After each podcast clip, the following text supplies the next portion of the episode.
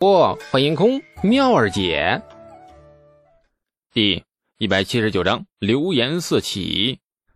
富翁很仗义，像吴八斤这种闲汉养了足足上百个，每日里啥都不用干，只要大家凑在一起说说闲话，嚼嚼舌根子。哪位大臣家最近啊新养了一个小妾？哪位大臣家里被婆姨挠花了脸？哪位大户人家的闺女跟某个国子监的书生眉来眼去，暗结珠胎等等，各种隐私被翻出来，活脱脱一个狗仔队大本营啊！平日大家那当成玩玩乐乐的话题，富翁却听得很用心。到了饭时，便大手一挥，一群人吆五喝六杀向了面摊子。糊饼辣汤管饱，碰到那富翁心情好，说不准便会邀大家进酒肆，每人赏两碗浑浊的跟那泥水一般的烈酒。一群人喝得面红耳赤后，才各自散去。所以吴八斤最近的日子过得很滋润，每天什么都不必做，他只需要有事没事的四处探听一下隐私，回去那去当成笑话给富翁听。说的越多越隐私，富翁便越高兴，一高兴啊就撒钱发福利。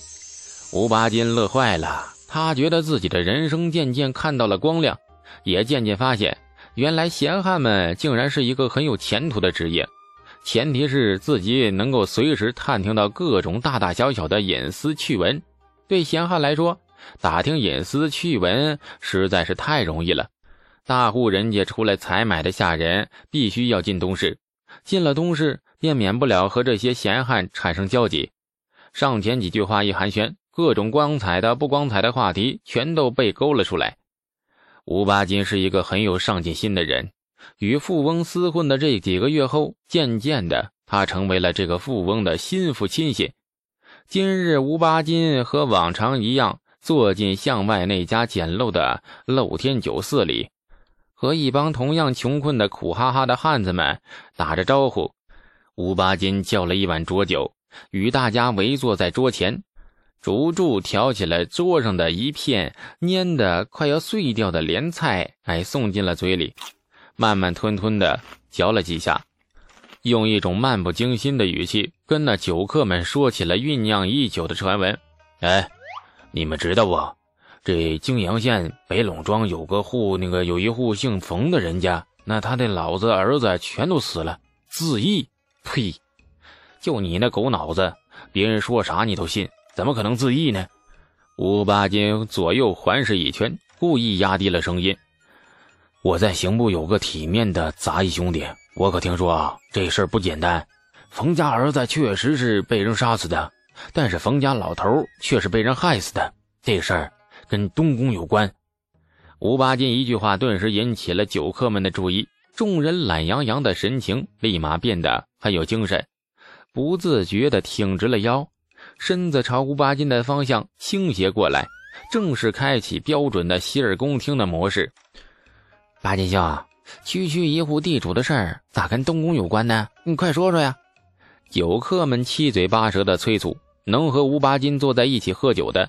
自然不是什么高端成功人士，大家都是混迹东市的闲汉。每日除了吃喝，最好的乐趣莫过于一群人凑到一起说点趣闻秘辛。特别是宦官和朝堂的秘闻，那更是喜闻乐见。大家虽然不是朝中重臣，却为大唐朝堂操碎了心呢。吴八斤见成功吸引了众人的注意，不由得得意地笑了笑，却不再说话。慢吞吞的端起浊酒后，一口饮尽，意犹未尽的咂摸咂摸嘴儿，这副欠抽的样子，顿时引来了众酒客一阵笑骂。有手头稍微活泛的，就拍了桌子，豪爽的为吴八斤再叫了一碗酒。有人请客，吴八斤自然不能再拿捏了，于是清了清嗓子，压低了声音：“这个。”呜呜冯家父子之死没那么简单呐！你知道冯家儿子是怎么死的吗？对家里一个十二岁的小丫鬟用强，结果小丫鬟呢不从，跑了出去，因为害怕被官府拿了当逃奴，大清早的又回来了。结果冯家儿子把那丫鬟先奸后杀，不仅杀了，还杀得不留全尸，手脚全被砍断，最后一刀才抹了脖子。一个十二岁水灵灵的小姑娘啊，真下得去手啊！酒肆里顿时是静谧无声，众人脸上不由得露出愤恨和不忍之色。你你这不成了人质了吗？靠他娘了个狗杂碎啊！姓冯的死得好！酒客们群情激愤，也有酒客摇头叹息：“哎呀，该死是该死啊！可是官府不会管呢。”这贱籍丫鬟连头牛都不如，这些年大户人家杀个丫鬟，那跟杀杀狗似的。咱们混迹长安都清楚，朱雀街那边的权贵，每隔几月总会抬出一具尸首。大清早城门一开，不声不响的便抬出去，哎，找个地儿就埋了。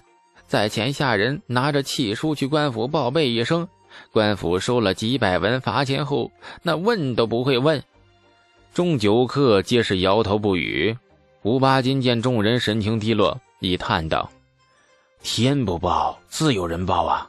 有一位侠士见此不平事，终于出手了，半夜潜入了冯家，将冯家儿子同样是砍断手脚，最后一刀抹了脖子。这位侠士为丫鬟报了仇后，很快被官府拿住，当时便痛快地认了罪。”酒客们纷纷发出了快意的叫好声。然后又是惋惜的叹息。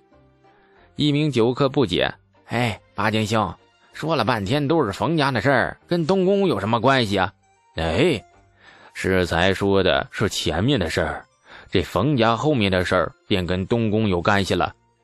那位为丫鬟报仇的侠士是泾阳县子李素家的护卫。李素是何人？大家应该都清楚吧？”众人回忆片刻，纷纷点头。嗯，那个数月前就在那东市里，那位李献子废了东宫属官的手脚，被拿进大理寺关了好些日子才放出来，竟是他家的护卫。有几个聪明的酒客忽然露出了恍然之色。哦，原来如此啊！那李素因为东市之事，将东宫太子殿下得罪狠了，如今他府上护卫犯了命案。太子焉有放过他之理？这回不仅是那位侠士，怕是连李献子都难逃干系了。不错呀，命案发生后，刑部竟然遣人去泾阳县大牢，将那位侠士拿入了长安城刑部大牢。各位，刑部很少直接插手地方命案，这可不合规矩啊！冯家命案事发且才几日啊啊，刑部便迫不及待地接了手，这里面若说没有文章。你们谁信？众人纷纷摇头。侠士被关进刑部大牢，不出意外，便会被刑部判为斩监后。吴八金带着冷冷的笑：“嘿嘿，眼看杀子之仇得报，谁知道那冯家老子却是自缢而死，死前留下遗书，说什么天道不公，官府不为。”有聪明的酒客想了一阵，然后恍然：“啊！”这冯家老子之死，怕不是自缢而死的？难道是东宫想把案子闹大，逼刑部攀扯到李献子？耶！话还没有说完呢，酒客忽然住了嘴。善善端起酒杯喝了一口，却不再说话了。虽然言有未尽，但是酒客们都懂了，人人露出了一副“啊，我已经知道真相”的莫测表情。吴八斤也端起酒杯喝了一口，哎，我可什么都没说啊，这是你们自己猜的。长安东市一家简陋的酒肆里发生的事情很寻常，三五成群聚在一起，议论着朝野议事而已。然而，若东市处处酒肆都在议论同一件轶事，那事情便很不寻常了。这一日，像吴八斤这样的从东市某条不知名的小巷里钻出来，散落到东市的各个酒肆里，身边聚一起闲汉们说着同一件事的，一共有十来人。像迅速蔓延的病毒一般，一传十，十传百。短短两日内，长安东市的流言如同当初的天花瘟疫一般，飞快地扩散而开。无辜丫鬟惨死，仗义侠士报仇，地主离奇自缢，太子公报私仇。整个东市都在流传着太子的传闻，从东市再传到整个长安城。传闻这个东西啊，你可信可不信。那长安城百姓只当听个乐呵。听过就算了，直到有一天，长安城的百姓们无意中发现泾阳县子李素穿着浅绯色官服，一脸委屈的从刑部大堂出来，那神情沮丧的，这就往城外走。有好事者四处一打听，原来竟然是刑部官员召李素问询，据说要追究冯家家主自缢一案。泾阳县子已经被卷入案中，逃不了干系了。再跟这几日的传闻一验证，那百姓们顿时全然相信了东市传出的流言啊！原来流言竟然是真的，东宫太子果然是公报私仇，不能不信呐！事实与流言实在是太契合了。这年头，连油锅里捞个铜钱都能被当成那神仙下凡，你更何况是众目睽睽之下的事实呢？酝酿短短数日之后，流言终于爆发出了巨大的影响力，整个长安城都在四处流传。无论酒楼、客栈、商铺，甚至是官衙，都在说着同一件事。沸沸扬扬的流言终于引起了朝臣的注意。长安城东市，一名老者带着两名随从，慢悠悠地走进了一家酒楼。热情的店伙计端上了酒菜。老者端杯浅啜了一口，身后便传来了窃窃私语。这老者神情微动，不自觉的倾过身子听。哎哎，你们听说了吗？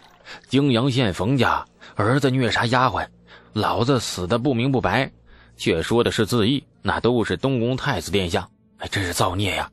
大唐有这么一位太子，将来承继大统后，哎呀，真的假的呀？哎。怎么会有假呢？小点声，有人亲眼看见那泾阳县子从刑部大堂走出来，冯家案子已经攀扯到他身上，眼看要被问罪了。老者静静的啜饮，将旁人的议论一字不落的听进耳中，神情渐渐浮上了愠怒之色，布满皱纹的脸上浮起了几许潮红。待到邻桌的酒客转移了话题，老者终于发出了一声怒哼。起身，狠狠地拂袖而去。此老者不是别人，却是尚书省侍中魏征，很多事又很正义的老头。李世民想玩只鸟都得躲着他，而且怕他发现，竟生生的把鸟给捂死了。听到传闻的不仅是魏征，这御史台的十名御史们也是纷纷出现在长安城每一个人声鼎沸的地方，静静的听着人群里的每一道声音。感谢您的收听，去运用商店下载 Patreon 运用城市，在首页搜索海量有声书，或点击下方链接听更多小说等内容。